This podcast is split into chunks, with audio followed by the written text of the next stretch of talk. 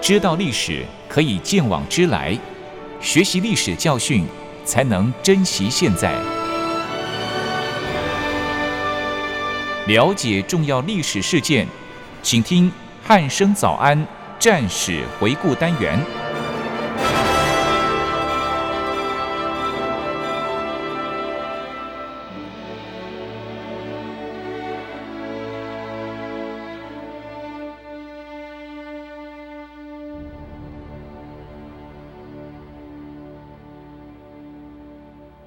各位听众朋友，您好，欢迎收听今天的战史回顾单元，我是易明。今天邀请到国防大学的曾博元老师来到节目当中，老师你好。呃，一鸣好，各位听众朋友，大家好。嗯，是老师，我们在上一集的节目当中，我们有谈到了这个春秋时期的一些武器装备啊，对跟当时的这个军兵军种兵种编制，还有它的这个战争形态哦对，。没错。那接下来这一集，我们是不是要延续这个上一集，继续要跟我们听众朋友介绍更多的这个关于春秋时期的一个相关兵役制度啊？嗯对，那老师好像除了这个之外，这一集好像也会跟我们提到有呃关于一如场、隔之战，对哎如格之战，相信这一集应该会还蛮精彩的哦。对，好。其实这一集的主要部分就是要跟各位讲春秋时期的兵役制度之外，哈，其实也会跟各位这个听众说明有关于如格之战的一个整个经过。嗯，那事实上，春秋呃初期的时候，它是随着所谓的西周的兵役制度来执行。是，那除了所谓的贵族，还有所谓的武士之外，他们只征发所谓的国人来当兵。国人哎对对对，就是国人来当兵，就是自己是国家的，哎，来，哦，比如说我是齐对国对对，的那我就是是齐国的，哦，对。但是这种局面其实没有维持很久，嗯，那因为主要就是当时战乱嘛，对不对？嗯所以各国它都是不断的一个扩军，所以因为这样的一个需求，那这样的一个兵役制度就被打破了。是，哎，所以呃，我们可以从西元前六百四十五年的时候，那时候这个晋国为了要稳定，还有所谓要发展国家的一个状态，嗯，所以他就将这个晋国的社会嘞，开始有所谓的这个做原田的一个制度。那同时在军事上也有做一个改变，他就提出了一个所谓叫做周兵。哦，做周兵哦，对对对这对个名词听很特起来殊哈蛮特别的对哦。对对对对那可以请老师跟我们听众朋友介绍一下什么叫做做周兵吗？好，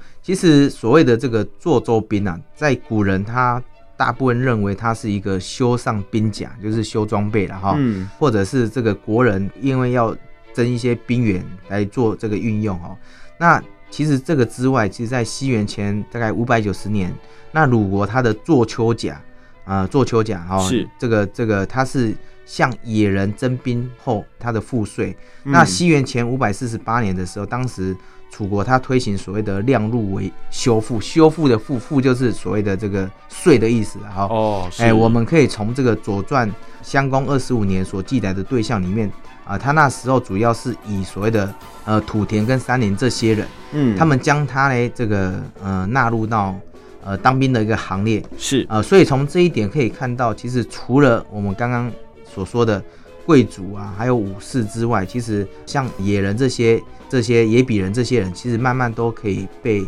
这个可以被接受，因为扩军嘛，哦。嗯，所以，我们从上述的这些措施可以看到，其实它已经打破了这个国界的一个问题了。哦，对，是，但是在那个时间点，呃，已经可以对野人这个当兵，也可以把这个所谓的军赋、这个赋税的问题，还有兵役来做一个相当的一个联系。所以那时候事实上，其实赋役合一这个政策啊，还有嗯扩充这个所谓的征兵的这个来源是哦，还有这个军费的来源，这个刚刚讲的军赋啊，还有兵役啊，这两个其实都已经相互的做结合。嗯那这个样的话，其实所谓的一举两得哈、哦那当时有是两个兵制，一个叫做所谓的士兵制，士那兵嗯另哎士兵制，世界的士哈、对，那另外一个叫做折兵制。嗯那这两种，那我先说明一下所谓的士兵制。是那其实它主要是从人民的部分划出一部分出来，嗯让他们的这个人民啊，嗯专门来当兵。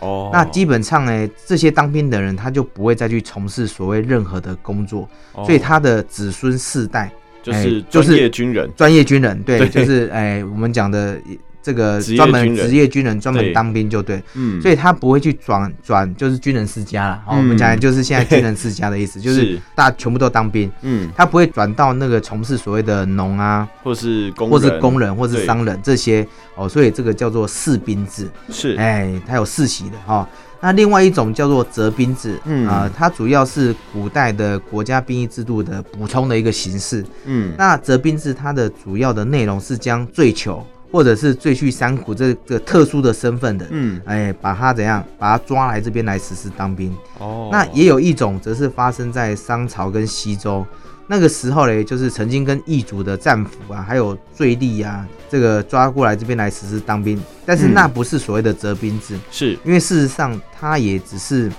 商周这个统治这个族队的，就是被统治的这些族啊，他利用的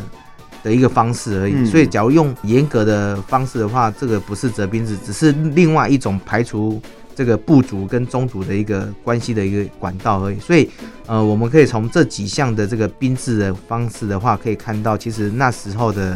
国界啊，是，其实都已经被打破了，哦就是所以逐渐地对对消失对，慢慢了慢慢的对消消失了，那也形成了所谓刚刚讲的这个折兵制的一个形成啊、哦嗯，是，所以依照老师的说法，其实这个折兵制应该是到了这个春秋时期才比较被广泛运没错用。没错，对，那是不是请老师跟我们说明一下这个折兵制它形成的这个过程是什么呢？假如要说到折兵制这个形成的一个时间点哦，嗯，其实大概是落在这个春秋后期这个阶段。我们可以从这个《左传》里面的庄公二十三年里面可以看到，里面啊大概提了一段话，是，他说啊：“吾子以罪人三千，先犯胡、陈与陈。”嗯，从这一句话里面可以看到，当时呢，呃，就是我刚刚所说的，他就主要是利用所谓的罪人的身份，哦，哎、是希望他们能够将功赎罪，嗯，或者是这个这个呃效用这个当时的一个就是除罪他以前的罪名啊，这种对心态，就把他们的这个人员啊做一个编组，把他是编到军队里面，嗯，哎、让他们去这个冲锋陷阵。哦，对对对，，所以这就是刚刚所讲的折兵制。那所以刚刚所说的这个跟商朝跟西朝，哎，刚刚讲的这些异族战俘来做兵，这个是主要的一个差异哈、哦。嗯，那不太其一实样了，对，不太一样哈、嗯那还有一种就是在春秋战国的时候嘞，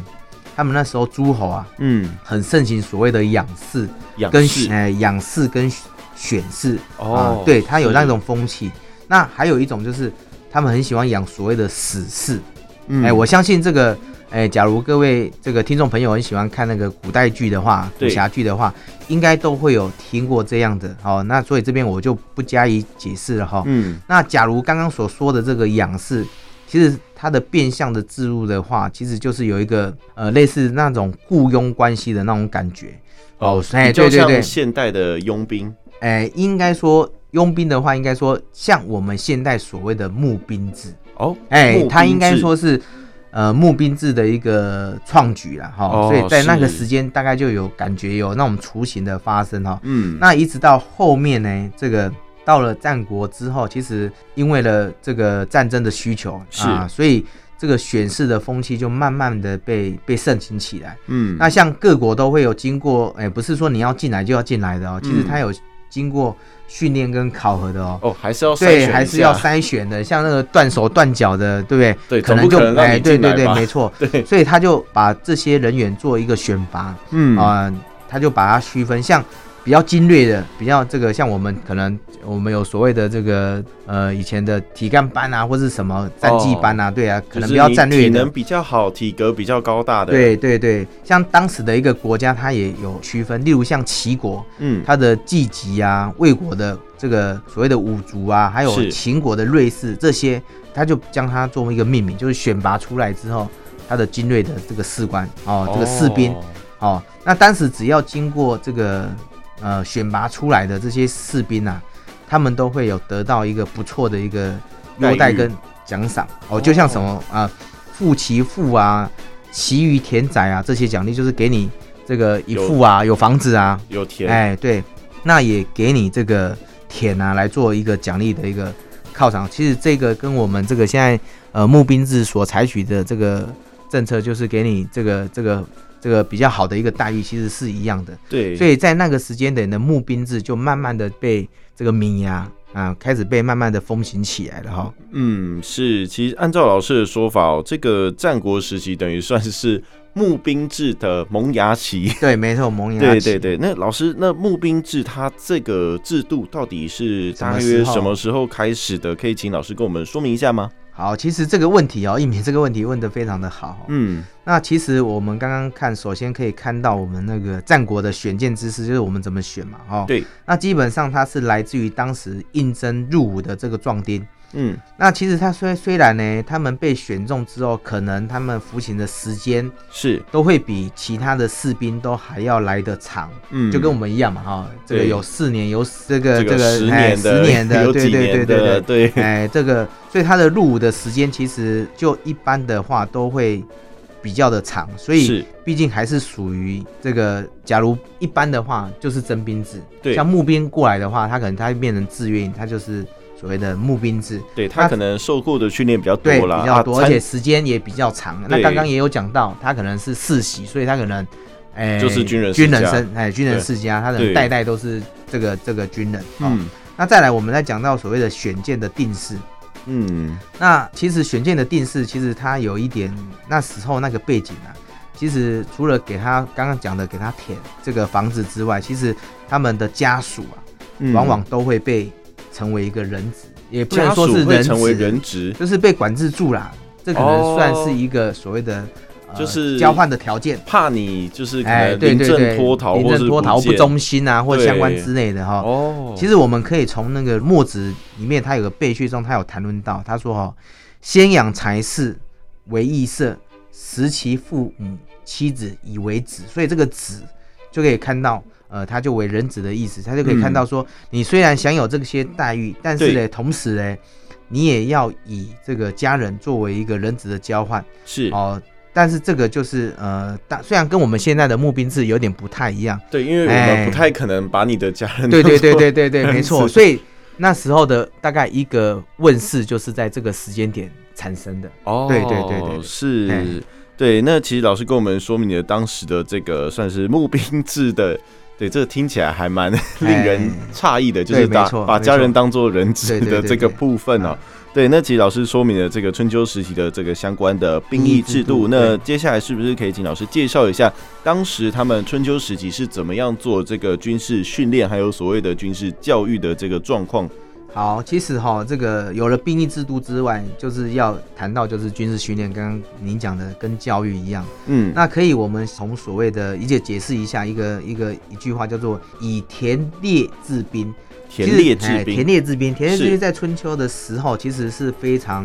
这个盛情的，因为哦我们从《左传》这个《左传》里面哦，它里面有谈到，就是呃，放春收，夏苗秋米，冬守，皆是农戏以讲之事。这一点就是可以说明了刚刚讲的田猎制兵的一个重要性哈、哦。那但是之后随着这个各国的常备军不断的扩编之后，其实在军事演习中，这个田猎就是我们可以当做弓箭啊，射准度啊，把这个动物啊，这个这就是田猎了哈、嗯，其实，但是到了这个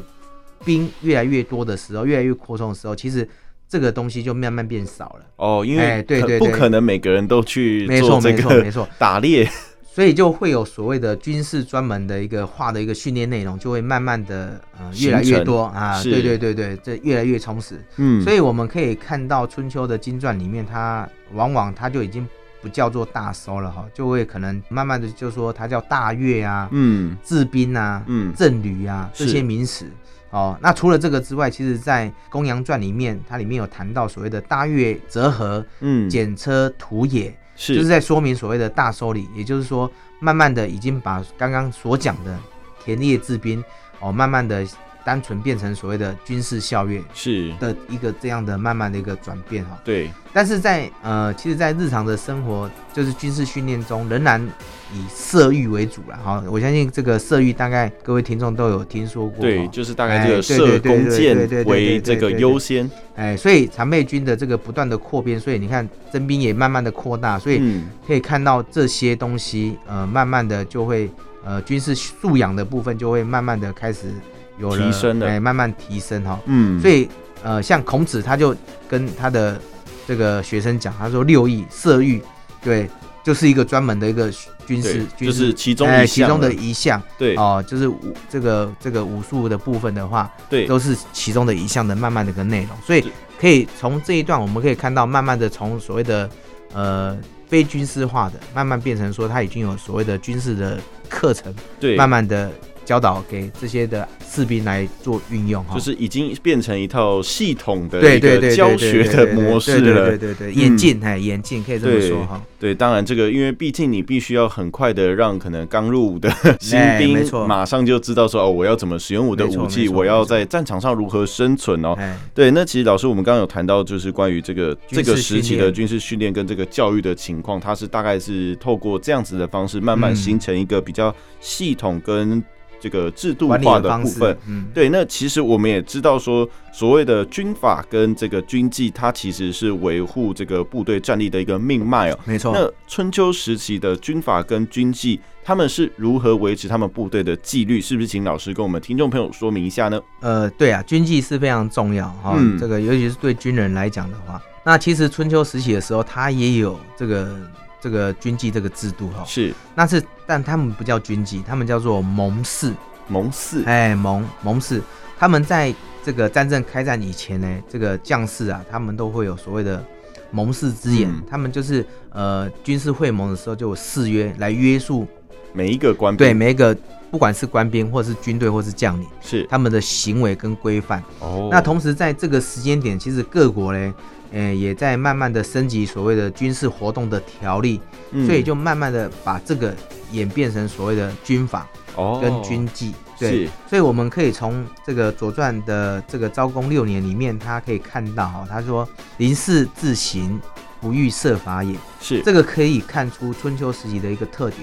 而且呢，我们可以从司马司马法里面，它大量的记载了很多的军法军纪，以及那时候的临时的而治的一些痕迹。是那一直到了这个郑人助行书啊，还有这个伪竹行啊、晋人这个助行鼎以后，可以看到这些呃各国就慢慢的把这些制度变成一个这个文法、嗯哦，这个这个临时的办法。对哎，来应应那时候的一个需求，嗯而且战国时期的时候，再加上那时候的游说风气哦，你可以看到那个在古代片的时候，都会有人去游说啊，哦哦就是对对对说客，说客啊， 对对不对？所以各家各派的人都会这样东奔行走，嗯所以呃，比较积极的会向国军进献一些治军的一个策略，是所以便开始会有一些所谓的各种的预定跟系统开始产生。嗯哦，所以各位你看这些，像一个说客去那边之后，他可能是他会献宝哦他可能把这些东西跟他讲说，哎，军法应军该军要这人应样该子怎么样怎么样对怎对么样，对那把它写成文字啊，对那可能他国家采用，那变成就是所谓的当时那个国家的这个约束军人的一个相关的条例，嗯就是这样子而来。嗯，是，其实就是变成说，当时的这个说客他们去各国去对行走的时候，对然后跟一些当时的这个，比如说齐桓公或者是哎某一没错些没错国家的这个王，提出他的见解，对对对，然后他可能采纳之后，就直接把它纳入所谓的法律对的没这个错层没错面了、哦对，嗯那其实老师在介绍这么多之后，那现在我们就要准备进入正这题个哈正题哦，嗯就是我们这个周正的这个如革之如战革之战的一些状况哦。嗯，对，那接下来是不是请老师跟听众朋友介绍一下当时的这个作战背景，还有双方的这个企图是什么呢？嗯，好的哈。其实如格之战，它主要发生是在这个周皇完十年哈，哦，不要嗯老实哈、对，它大概是在西元前七百零七年。那周代自从这个武王伐郑之后，他是就成为所谓的刚刚讲的中原共主。嗯，那一直到了乾隆颠覆西周，统治中原，大概将近快三百四十余年。嗯那西周的灭亡，标志的就是周代的封建制度统治已经开始走向下坡了哈。对，就是这个逐渐瓦解了，哎对对对对这个我相信在前一集的时候，这个有跟各位听众说明过了。对那郑国啊，郑、国这个国家呢，当时在西周可以说是它算是分封比较晚的，一直到了周宣王的时候，经这个在陕西的华县来立国。嗯，那那时候郑国的这个开国的君主叫郑桓王啊、嗯他是周厉王的幼子，是所以他跟周王室啊，就是周王室比较亲近。哦那因此，这个周王室可以说是相当的这个依重这个郑怀郑国公，所以他就把他任命他为王室卿士，那哦是负责当时周朝的任何的中枢的大政哦。嗯，那自从他这个早在这个西周还没灭亡以前呢，嗯他就这个看到西周的统治其实不会很久，因为可能有一些相关的一个迹象哦哈、嗯那就赶紧把这个国内的人民啊，从关中这个地方，这个迁都到这个河南新郑郑县这个地方。哦，那郑国它就是迁都到比较四通八达的一个自己选嘛，对不对？中原的复兴，所以郑国当初的位置啊，就是在中原的复兴，所以它的地理位置非常的好。就等于是一个四通八达对的对地对方，对，是没错，哈、所以他就开始实施一个所谓的开垦嘛，嗯还有这个，并且这个实施所谓的工业，还有商业，就慢慢嗯慢慢起来。哦是这是郑国。那当时呢，北方还有个晋国、嗯哦，他当时的北方的晋国也没有那么的兴起哦，是他他后续他也会变成一个强国。对，那南方呢有一个楚国，他的势力也没有发展到中国，所以嗯秦国跟齐国，我先大概稍微把这个地理位置，地理位置跟大家讲一下哈。嗯那秦国跟这个杞国嘞，它那时候是属于自顾不暇的一个阶段，等一下后面几集会跟各位讲。所以这个郑庄郑庄公啊，他继位了所谓的郑桓公以后，其实他开始慢慢的实施一个主持周政，利用他在周王室这边的一个特殊地位，就开始对外的实施一个扩张。哦，哎、我们可以看到他所采取的主要是拉拢齐国跟鲁国，嗯的一个两个国家，再来同时来打击所谓的魏国、宋国、陈国跟蔡国嗯，这几个这四个国家，就来比较小的国家，对对对，所以其实各位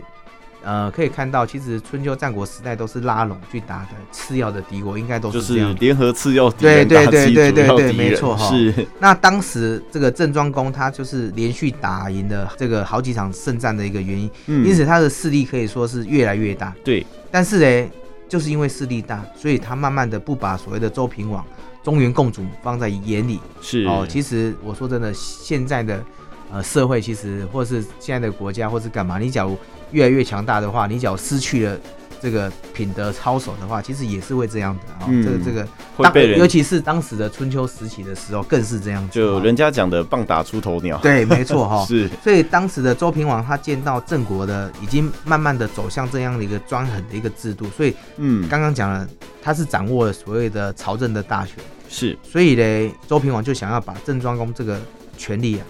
转交转转交给这个一个所谓的另外一个人，这就个是这国个公，中枢哎，的这对个对权对对利，对。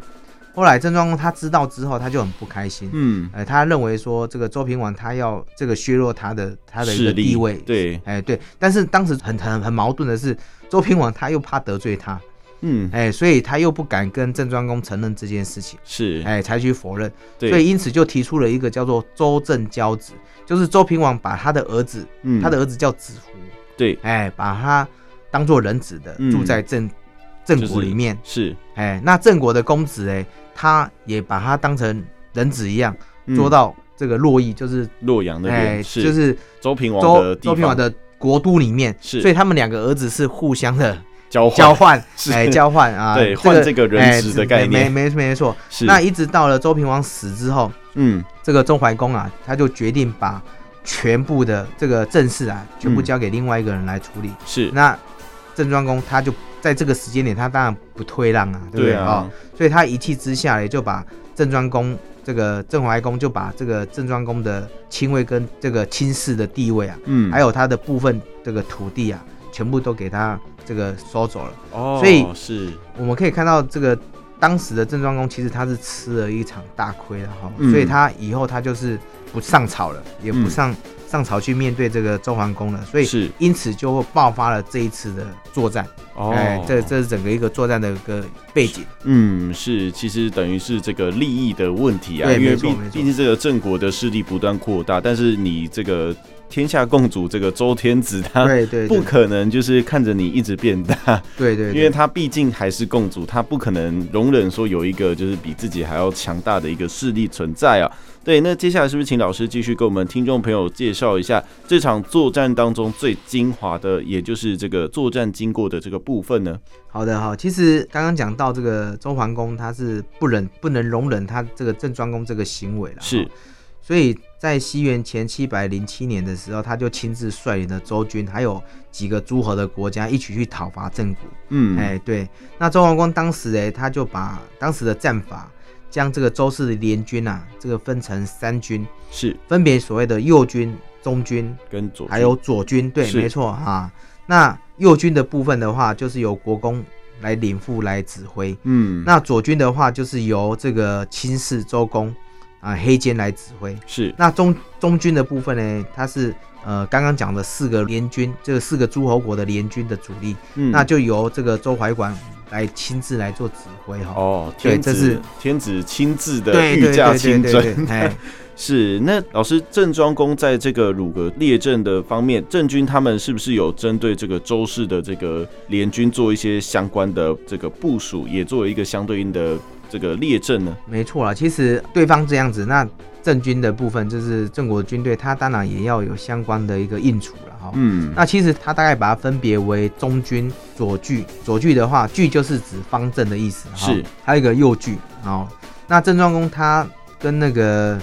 跟他几个比较好的一个将领哦，嗯来做一个领军。那率领的中军嗯，哦，那季仲啊，季仲就是一个人的名字啊，哈、是他就是负责左距。是那曼博，曼博也是另外一个这个这个名人，他是他就统领了所谓的右距，嗯那就准备跟这个周氏联军来做一个决战。是那其实，在交战之前，其实郑国的大夫，这个叫做公子元，嗯他就已经跟那个郑庄公讲，他说针对周氏的联军的一个编组的状况，嗯他进行了一个敌情的分析。他说哈，他说陈国国内啊正在发生动乱，所以呢局势可以说是很很不固定的，嗯，所以因此他的军事啊都不太想打仗，是而且根本没有斗志。那如果这时候郑军呢，他先攻陈国所在的这个周左军，就是刚刚讲的左军嘛，对不对，他们的陈国在这个哎，对对，左左军的部分的，话，那陈国的军队一定会迅速的这个崩溃，是哦而且对，而且一定会逃散，嗯而且呢，这个蔡魏这两支部队的战斗力，刚刚那联军嘛，你里面讲到的，其中这个蔡国跟魏国的这两支部队，其实也不是很强啦，哈，，是所以郑国若实施进攻的话，也势必可以这个达到一个抗衡、嗯哦，所以必定一定会怎样先退。是啊那基于这样的一个分析啊，这个公子元这个分析啊，郑国啊，首先他就是怎样，先攻击打破对陈他的陈国联所军，在的联军哎，是最薄弱的地方对哦，他就往这个左右两翼来厮打，再集中兵力怎样，再打这个主力。嗯没想到这个一打，这个听完之后，他觉得很有道理，嗯他就怎么样，他就采纳这个方案，是所以是先弱后强，各个击破的一个。政策概念哎是概念来做他未来作战的一个方针跟他部署。嗯，是老师。那除了刚刚老师所说的这个公子元他的这个建议之外，那有其他人向这个郑庄公提出其他的建议事情吗？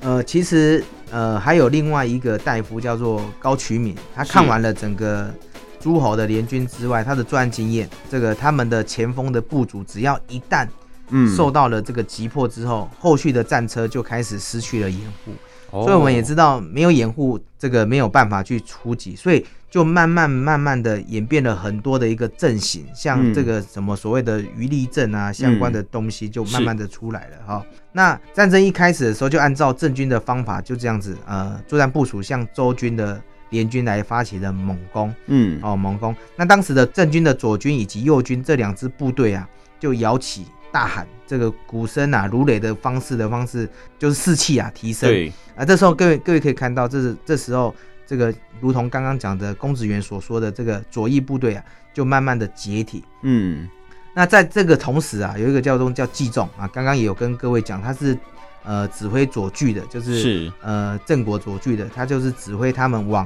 蔡国跟魏国这两个部队来实施一个进攻。嗯那也没想到啊，他们纷纷就怎样就败退了。是哎，就如同刚刚这个公子公子元元所所讲说的哎，对这时候就发生了一个混乱。那郑庄公他见到这个这个这个大家都退了、啊，机不可失啊，嗯，所以以就马上的要求这个指挥他的中军部队，就向周氏的中军部队来实施一个这个这个攻击。嗯，哦，那这个时候，呃，没想到这样郑军的三军的一个合击的状况之下，就打败了周氏周联氏军。，哎，周氏，是老师，那这个我们今天在经过老师的说明之后，其实我们节目也迈向尾声哦。对那是不是最后再利用一点时间跟我们说明一下后续的状况？那另外就是这场作战对现今的我们有什么样的启示呢？好的哈，其实呃，我就用最后的时间跟大家稍微聊一下了哈。那我们可以看到春秋的时候，其实周氏啊，这个其实慢慢的非常的卑微哈，嗯，而且是每况愈下的这个状况越来越状不况好啊哎，对，而且在这个事这个时间点，事实上每个诸侯都是在用兵于王室啊。嗯，哦，我们刚刚有讲了，有而且刚刚讲了那个如格之战嘛，对不对？它由郑庄公来开始的。是，那这一次的这个如格之行呢，其实周桓王他是以军伐城，刚刚讲了以，他是以军嘛，他现在他现在他他的动机就已经没有很纯正了哈。是，讲难听就是名不正，这个言不言不顺啊、对对不对？那因此导致他这一场这个兵败伤身哈、这个屈辱。所以看到历史里面，我们可以看到，其实要指挥呃一个部队真的是不容易啦，哦，嗯尤其尤其所谓的哀兵必胜的一个精神，其对实是是不对的哈、哦所以这就是我们战争精神里面说，任何东西都要知道我们到底是为何而战，为何而战，哦这就是我们的关系的一个所在哦哈、嗯，是，其实今天在经过老师的说明哦，这场如隔之战，对这个有点绕口的这个对战争哦，